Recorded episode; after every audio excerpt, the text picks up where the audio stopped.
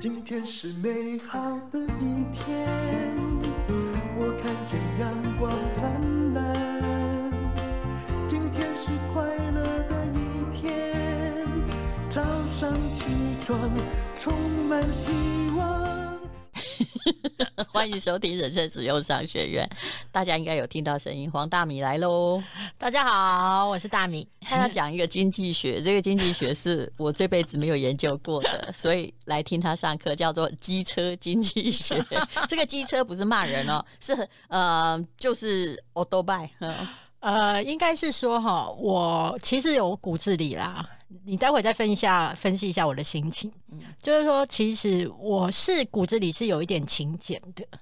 你不是骨子里啊，你基本上就是有一种贫农出身的概念。对对对对。然后用一种乡下老鼠的心态，对，在看着这城市的世界。但是不多久，你自己就会混成一只城市老鼠。呃，我这样讲会不会很残酷？不会，而是事实也是我的，我也是乡下来的呀，就本来就是只乡下老鼠。嗯，没有，就是乡下老鼠会觉得城市好有趣哦。然后以前你这一只乡下老鼠，你即便你是在新闻部，但新闻部其实是你是可以看得到城市多一点的风光，但是你口袋里的厚度是买不起城市里面的好。是是你只是偷窥了，因为你用买用跑名牌的记者来形容是最好的。对，对，对，就是薪水五万块，但是突然发现别人的包一个小钱包都要十万的时候，那你就必须要挤到那个呃跟他同一个地方去看这件事情，但其实知道自己是贫穷的，没办法啊。而且其实，比如说别人的小的包包十万块好了，呃，你身为记者。你可能还要在那个报道上面会觉得才十万，我不想写，就是，但其实自己没没东西，对不对？自己没有东西。我当过名牌记者，我也有，所以我很了解那个心态。就跑精品线呢、啊，跑精品线是不是觉得自己分裂掉了？对，而且我跟你讲，这有两种。我那时候记得精品线的时候，那时候我的主管因为觉得我很勤奋，不会漏新闻，然后使命必达，所以他把精品线要丢给我。然后其他比较有钱的女记者，她们家境比较好，她们是抢着要去金平线。我去跟我主管说，我不要跑金平线。嗯，然后他就问我说为什么？我说我觉得我对那个地方我会格格不入。嗯，然后我跟名媛齁聊不来，他们在聊法国、英国什么下午茶，我只想要屏东的肉圆。你说这个到底要怎么办呢？其实你的 OS 是你比较诚恳讲出来，我那时候也有，嗯，对，薪水三万多，现在是怎样？对，然后可是我后来发现一件事情，哎，你的不要是对那些有钱，就是家里很有钱的女记者而言，是她的日常。他会觉得他就是要跑这些线，跟这些人讲话，嗯、他才会觉得很舒坦。那个是他的家。结果你叫他去跑那个卤肉饭，他其实心情很不好。哦，我还记得那乡土美食，你喜欢他不喜欢？他不喜欢。而且我还记得他那时候好像就是导扁新闻事件的时候，你知道吗？他穿着他的 LV 的鞋子。还有另外一双好像是 Chanel，嗯，然后去跑那个现场，你知道他脸有多臭吗？你知道？好，我再跟你讲，因为我那个时候跟你还是有年代差，那时候是台湾经济刚起飞，然后第一次有什么旅游版啊、精品版，是那时候连 LV 请请我去公关记者会，我那时候在做一个生活，就是等于是生活综艺版的主编。他请我去，我心里想说：“啊，不，台机发稿子来就好了啊，哈啊，又没有东西，一群人吃饭好无聊，我就没有去。后来我就叫那个，呃，我有一个就是有一个刚实习记者去，他好高兴，因为他拿到一个 LV 的小包包，就是那种钥匙包之类的。哎、欸，我那是你的年代，我后来拿到的是 LV 的那个笔记本。”哦，对，就差不多那个价钱呐、啊，也不是很贵。笔记本比较便宜一点，但是就是没有，它就是小钱包，也是当时大概也不到一万块吧，那那时候的价格。结果他就回来，他就跟我说，因为他是实习记者，照理说他拿的东西应该上缴，对不对？他就跟我说，那东西很小，所以我就送我朋友了，所以他就没有拿回来。我后来才知道路易威登是什么，然后当知道之后，发现哇，自己真的一生哈完全没有行情。那要参加记者会或去采访人家会被人家笑，于是我就很努力，就某一次出国机会买了一个 LV。你知道其实当时一个包哦，才七八千块，就是一个简单的包。我知道 Speedy，我已经觉得已经贵到不行了啊！然后我第一次就是拿了，然后就是去出版社谈事情的时候，因为出版社只有老板娘是贵妇，她是可以买得起。那个编辑竟然看着我说：“是哪里来的 防爆品？” 我现在想起来觉得好可爱哦。对。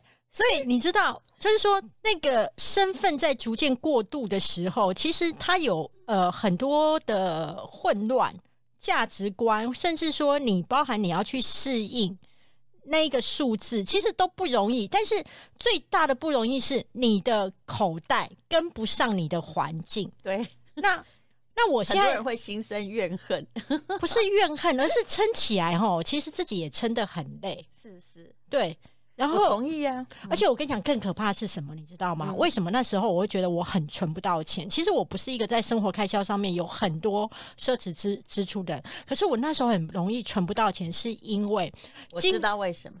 哎，你说，我跟你讲，一个北漂，房租就占掉绝大部分，你可以存的钱其实是被房租就已经吃掉了，不止，而是你知道吗？你所谓的礼遇。也会把你的钱吃光光。礼遇是什么？就是你是有，比如说精品线，嗯，他会觉得你是跑精品的记者，嗯、他想要讨好你，嗯、所以等到他们有特价品哦，他不，我跟你讲，特价品你会优先可以去买，嗯。嗯然后你会跟谁一起优先呢？你会跟一些名模跟明星，对他们，你们会是在第一天可以先去挑货，嗯，然后你就看到连名模明星都来这个特卖会，还好我们当时还没有这个，有有有有有，而且那是封起来的。到了你这个时代是有，有，有，有，你看我们的时代是路易威登都不知道的时代开始的，对，然后就是五折，嗯，三折，哎，你看到说买了一堆 logo。哦，你那时候整个，我告诉你，整个是没有办法控制，因为你觉得错过今天就没有了。其实我以前也会这样，但是因为那时候我不是真的很穷，我的书已经开始畅销，也就是三十岁以后。那时候我记得我们去买的哈，是东区远气百货五楼有一个 Joyce，嗯，因为你也觉得说应该，你知道那个时候就是，我现在绝对不会这样想了。那时候我真的其实没有很有钱，只是书有点卖一点钱。那时候。我记得看到一个 Karl Lagerfeld，就是以香奈儿前的设计师，他自己有他的牌子嘛。那因为他那个有一件绿色外套，它本来很贵，比如说定价五万块，可是都卖不掉。谁要买绿色的像西装外套的东西？所以后来呢，他打到两折一万，我就很努力的去把它买了。那买的那个惨绿实在是很不适合我，我早就从北一女毕业很久了，我还很努力的在各种上班场把它穿上去。我现在一直觉得说，这真是个存在主义的笑话。其实你应该是为了买的是那个打了两折的感觉啦，然后还打了要很努力穿，而且还要努力告诉别人这是卡拉咖啡。你看没没看我现在我都穿 Nate。或者是穿 Zara，我自己还是觉得很爽快，所以你知道吗？你要看破这一点，你喜欢的东西就 OK。哎、欸，我们不是要讲机车吗？对对，会回来的嘛，你给我一点时间嘛。然后前面现在还在那个开场，就是说。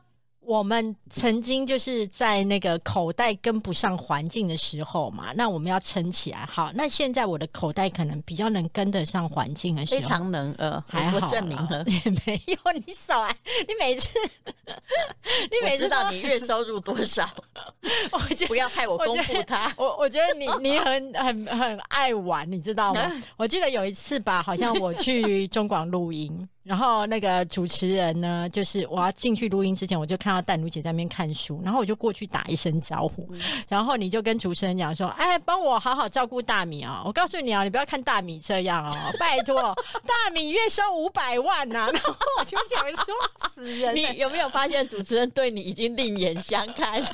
主持人还不要看大米穿着牛仔裤，还有一件破衬衫，对对对对对，就是主持人特别恭敬，对不对？”主持人应该是不会相信数字有这么多啦，啊，这个数字也是假的，只是我会觉得你没有没有，我只是把它大概呃，就是多加两层而已，你少来。然后，可是我觉得你这是对的，你懂吗？我觉得你很会给别人面子，就是然后转个话，嗯，让他就是呃撑得住，以及呃好听一点。你其实你嘴上不太会有难听的话出现，骂员工例例外。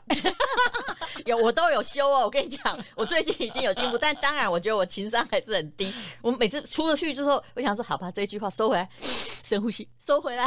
对，哎、欸，你收得住哎、欸，你收得住，因为你知道，年纪大了，不是你收不住，你惹的麻烦会很大。是是，你知道像现在啊，我已经不太，我以前会在网络上论战，嗯，我现在都不会。你知道为什么吗？为什么？因为论战会上新闻，就是不小心就是报纸会伤人，就是说。本来你只是说一点点那个啊，万一被对号入座，对那个人而言，你是树立了一个真正的敌人。对，所以会变成说，如果你的影响力越大，或者是说你往上爬位置越高，我体悟到一件事情：你要吞下的委屈要更多，是那些委屈在造就你的强大。那如果的真好，真的啊，你吞不下去，嗯，就代表你还没有来到一个档次，嗯。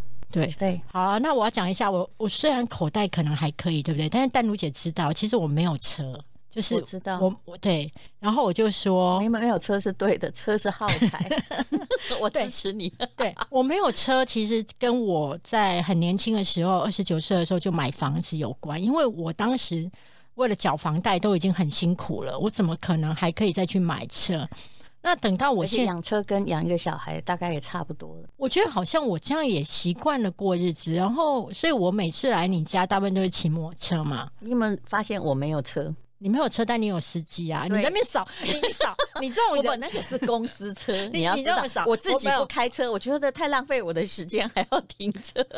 我觉得我讲一个笑话，就是比如说你刚刚讲说我没有车，然后有司机这件事情，就想要就是有的人会说啊，我很穷，我家里很穷，我家佣人也很穷很穷，我家司机也很穷，我家煮饭的阿姨也很穷。没有没有公司，因为你有公司，所以应该也是要有公司车，而且。帮司机创造一个就业机会，但我个人财产是没有任何车的。好，那我就在粉丝团上面写说啊，我有今天要发一个赏车文，你们不要以为我今天的赏车是 E A 二 B，你知道什么叫 E A 二 B 吗？我知道，嗯、对，就是奥迪、宾士、奔驰这样子。然后现在也我前任也不太谈奥迪，嗯，那不然就谈什么特斯拉、宾利、三 B、宾利，好好好。但是宾利如果你把它放三 B，他又会觉得那其他两 B 太便宜。应该是一 T 呀、啊。嗯，我跟你讲，你在你比较的档次，反映出你的档次，好不好？他在宾利，我还在 E A 二 B，而且我，商学院同学都很有钱啊。这那那这那这所以我也是被影响的。那那我觉得我这一集的收听率会不会下降？就是我要谈的是机车，机车，机车才是。大部分人的需要，它是一种刚需。对啊，然后 反正我就是觉得，呃，我的赏车文不是写一 A 二 B，我要写的是什么？雅马哈、Suzuki、光阳、三阳，就是我要写的是这个。请你看那个数字都往后移，嗯嗯，对。然后反正去买的时候，我才惊讶的一件事情，因为我已经好久没有买摩托车了。其实一台摩托车可以骑非常久，嗯，干嘛买？啊，就常常不是就都五十 CC 也不会跑很快。你这个笨蛋，啊、你就跟我一样，有差吗？而且外面还有那个什么 Go Go Lo 什么，我告诉你，这世界上已经没有五十 CC 的机车了。啊、台湾啊，台湾已经没有五十 CC 的机车。哇，好惊讶哦！因为你知道太大台我搬不动，嗯、然后我就说那有没有九十一百的？呃，一百的勉强有一个品牌，其他都是一一五。可是这样会不会太沉重啊？那外面那个 G 开头那个共享的机车，哎、欸，对，那个可以？那个是电动车，电动车还有五十，但是机车已经完全没有。而且更惊讶，还不如买脚踏车，可以走河滨。嗯，不一样。有时候你需要个代步要快一点嘛。嗯嗯、然后后来我觉得更惊讶的是价格。嗯，我以前我都停留在我高中时候买摩托车三万四万，嗯、你猜现在摩托车要多少钱？你这个不食人间那个就是不食肉糜的晋惠帝，但是我知道我有被脚踏车吓过，为什么？因为我老公搞的，嗯，这是一个有名的故事，在我们家。脚踏车诚实的男人，脚踏车很贵吗？来，你先讲完，免得我们两个。你的表情，你的表情就是真的很贵。如果能够让吴淡如小姐觉得很贵的东西，一定是非常的贵。不是，我是看东西的，对不对？哦、你不能告诉我说一个铂金包，人家本来进去最少最少要三十几万，所以你不会觉得它贵，是因为它本来价格在那里。但脚踏车，我小时候第一部脚踏车是一千块，应该是不到一千块买的，所以我才会觉得啊啊，不是都能跑吗？你知道一件事情，不行啊，到底多少？我跟你讲，我待会再跟你讲。你知道一件事情，这个问题我想过，到底是谁在决定这个物品的定价？嗯，其实当然是消费者加上厂商的供需曲线。我觉得其实厂商他是在制造这个定价的那个最主要的。好，比如说你说铂金包三十万、四十万，什么手工无微博，它是一个，它有它的独特的。我觉得那个都是魔幻的手法，当然，但是他已经垄断了嘛，他把它变成身份地位的象征。我觉得是，所以你平常一个包两千块，你觉得很贵，但铂金包如果他卖你二十万，你就觉得很便宜。他卖我二十万，我还是觉得很贵，怎么办呢、啊？就是我我的意思是说，当厂商制定出这样的魔幻的价格的时候，如果又有一批上流阶层也接受这个魔幻的价格，它的定价就稳在那里了。对，因为这是。品牌是历史的累积了，但是机车可能跟成本定价，还有多少价格刚好消费者会买，还跟它的通膨曲线其实还是有关系。好，反正总之呢，后来我才发现一台机车呢，大概市场上面最便宜，最便宜的话大概要六万，大部分会落在七八万。我也觉得很贵耶，那你而且大部分都八万多。不过我也曾经被我在日本，我名下唯一的车叫我有个车库，你知道。在东京，但我名下对我你讲出车库两次，我都以为是一家店，不是，或是一个豪宅。我家有车库，这就是你的档次，那就是你档次。你讲出任何一样东西，我都会觉得是个。我诚恳的说，房子是我的研究范围，所以呢，我比较会买房。好，但是我唯一名下的车呢，真的有登记哦，是一部电动脚踏车。我买的是当时 那是最便宜的，大概台币三万块。那时候我的员工去把它买。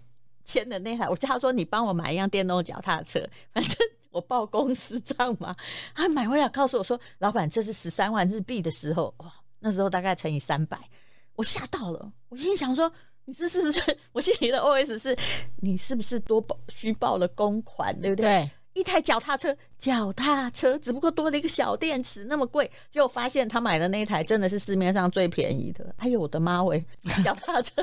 对，那现在就是摩托车，大概都会落在超过八万块的情况。啊、那那我就写薪水，对很多人，对我就写下说，哎、欸，我我真的很惊讶。第一个我惊讶就是说，原来已经买不到小五十，因为我还停留，我很惊讶，对我还停在停留在 Jug Deal 的时代，嗯、然后。第二是很惊讶，说天哪，一台摩托车居然要八万块！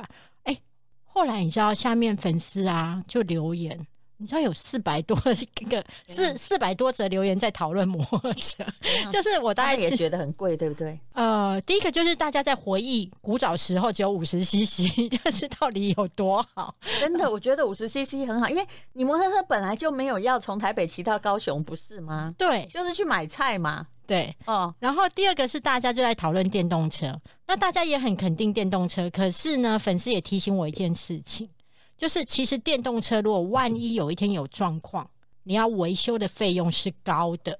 我公司十年前对就有一个 L 牌，也不是太好了哈的。电油电车是，后来我终于发现了，我其实把它开了，就是公司司机把它开了很久很久。我说我的公司很早就，我很早就有公司，公司就很早就有司机，那司机在我们公司已经二十年了。结果呢，他后来告诉我说，老板，我们为了修那颗 电池，因为过一段日子，好像七八年，那个电池就会奥齿坏掉，对不对？我统计过。为了那个电池花掉的钱，大概是我们省的油费的总额。这样是不是回答了你的答案？对，所以粉丝也提醒我这件事情，所以我后来还是选择就是买机车。然后我自己在挑品牌的时候啊，其实我骑过两两个品牌的摩托车，我突然发现，呃，我的感觉啦，就是比较贵的那个品牌，嗯，它它永远在市场上面它是比较贵的，但是呢。它很少维修，至少我换过两台之后，其实我是没有什么维修的。变动成本低嘛？对，所以它你固定成本付高一点，没关系，这就摩托车经济学。然后后来啊，一直修的很可怕，变动成本很高啊。后来那个比较便宜的品牌，有一年我是买他们的，嗯哼，你知道他一天到晚我就要去花个五千、四千、一千，我突然发现，哎、欸，这不划算，因为比较不会维修的那品牌了不起贵一万，对。但是我可以永远不用在马路上面推摩托车。你这跟人生实用商学院刚开始讲的旧冰箱是一样的。嗯，一个月电费多三千哦，虽然你没有换，但一年电费就多三万。对，而你还在忍耐旧冰箱，这就变动成本太高，一样的问题啊。哎，我跟你讲，维修也是一种变动成本。我自己后来换了冷气之后，我也很有感。嗯。就是整个电费差超多，是是，而且所以你不应该去执着固定成本，对，就是你应该去算每个月少开支。没错，而且你知道吗？那个不仅是呃夏天的少开支，你冬天开暖气啊，因为它都是变频嘛，对，对，它一样会少开支。对，所以其实一年你那个冷气费，光你省下的电费就回来了。是的，所以这就是经济学啊，在非常深入民间。你刚刚讲的不是？我们如果换那个暖气，没有变频的暖气，其实室内啊，像我们都是住在稍微比较湿，你是在靠河岸，我在靠山边嘛。那其实呢，基本上就不太需要有除湿机。哎，对。可是以前我家在宜兰，你知道宜兰很湿，我家的冰箱我妈很节省的，用了三十年，舍不得换，里面塞满了东西，但是常常东西坏掉。为什么？因为它不死就不知道为什么就退冰或坏掉，但是一直都没有换。还有。冬天的时候，他们用什么东西？用一个巨大的有没有会着火的那个红红的烤炉？其实那个对对对，那个很耗电，那超耗电。开你那个便宜，也许一千多块，可是那个电费搞不好一个月哦，就多了一两千块。对对对对对，够哦，那就赶紧到休息哈，都开爸不要爸班赔邻居的上千万。所以人很奇怪，人都只算固定成本，不对，嗯。对，从摩托车来看，对，所以摩托车后来我还是买了那个。这一次在买的时候，我还是买了那个比较贵的品牌，因为我知道一件事情：第一个就是维修少，第二。你知道吗？我之前买的那个比较便宜的品牌啊，嗯，我一天到晚在马路上推摩托车，欸，哎，哎，你下次拍下来，超感人。我我刚好可以当我的教材，就是你看节省固定成本的人就会花变动成本。然后你没有，你要去想哦，你知道那个推车的成本不仅是你很累。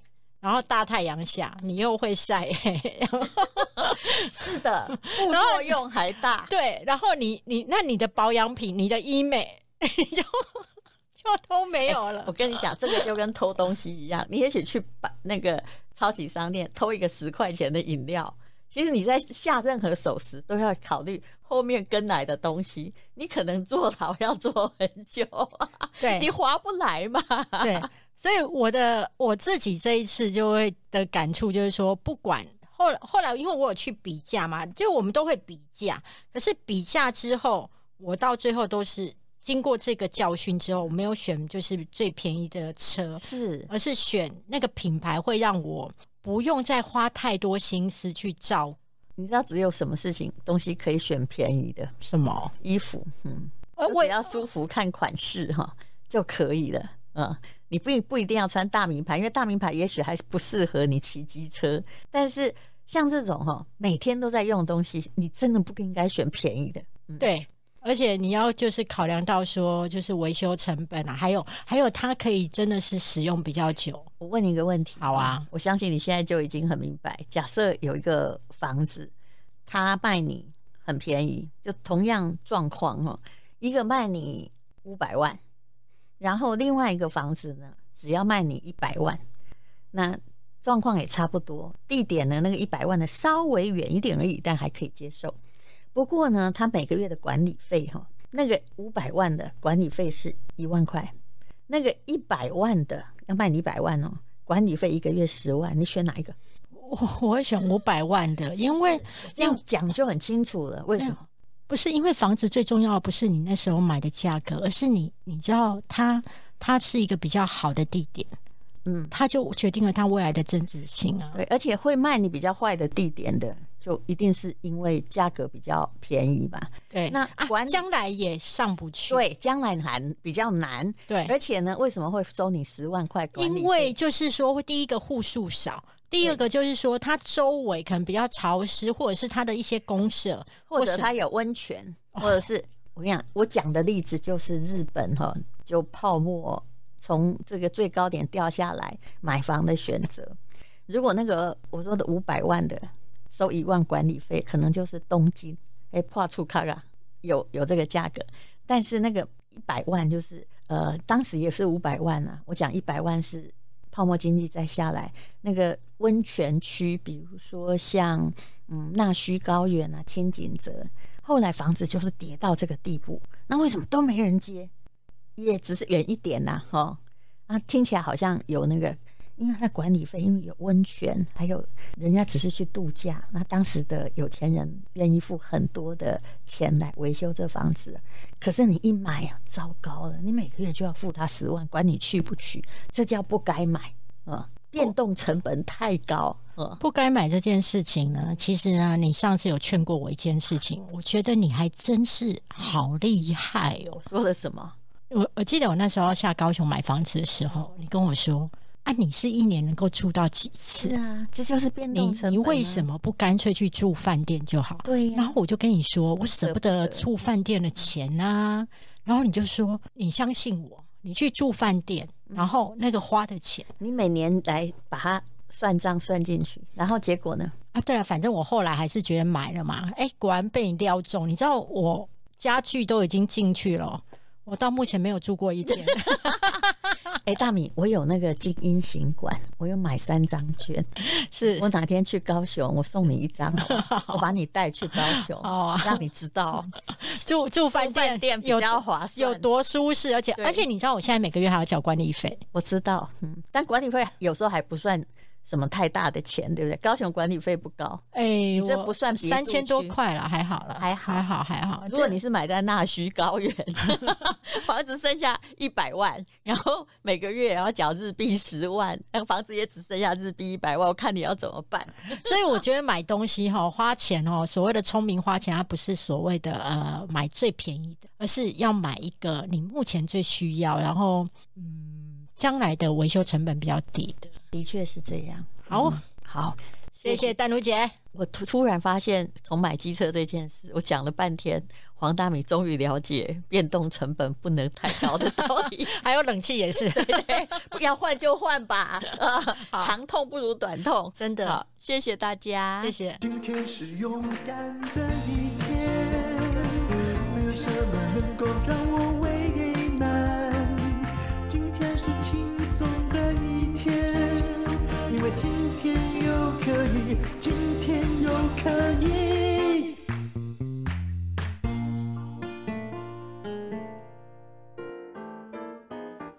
这是广告，这是一堂非常特别的情商课，是由我和张怡云博士一起开设的。如果真的要夸张的讲起来，我们应该聚集了一百年的功力了吧？这个题目叫做“让你内心强大的情商力必修课”。张怡云博士是台湾情商教育的始祖，而我基本上算是一个内心强大的人。不过你要知道，内心强大可不是天生强大，是磨练出来的。有的人在环境的磨练下会变得很坚强，很坚强的同时也可以很柔软。可是有些人在环境的折磨之下，就会变得越来越脆弱。到底秘诀在哪里呢？让我们来告诉你。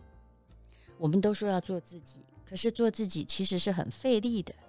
怎么样跟周遭的环境协调，又能做自己，那就需要情商了。张怡云博士，他在全世界都很知名，一直都在国外发展完整的情商教育。已经有千万人上过他的课，其实每一次上课至少要花，嗯，大概是美金三千元以上。可是他决定回来教会我们的朋友们，我自己也觉得受益良多。因为除了内心强大之外，我真的需要好好学习情商。至少你现在看不出我情商低吧？这都是张怡云博士调教的结果。她是我的北一女同学。我从十岁决定要当作家，她从十二岁决定要当心理学家，然后一直都在走这条路，而且她走得比我专业很多。他是乔治亚理工学院的心理学博士，这是很了不起的。这堂课让你提升自己心理的装备力，活好人生的每个阶段。尤其在这个暑假，特别的需要。相信有时候你会觉得，我怎么会给生活折磨得透不过气来？你需要做自己，你需要有被喜欢的勇气，还有被讨厌的勇气。人生很难呐、我们都知道，山不转路可以转，情商就是可以让我们的路转一转。超实用的心理情商课，你可以永久保存。一听再听，全家都听。心情好的时候，越听越成长；心情不好的时候，越听越坚强。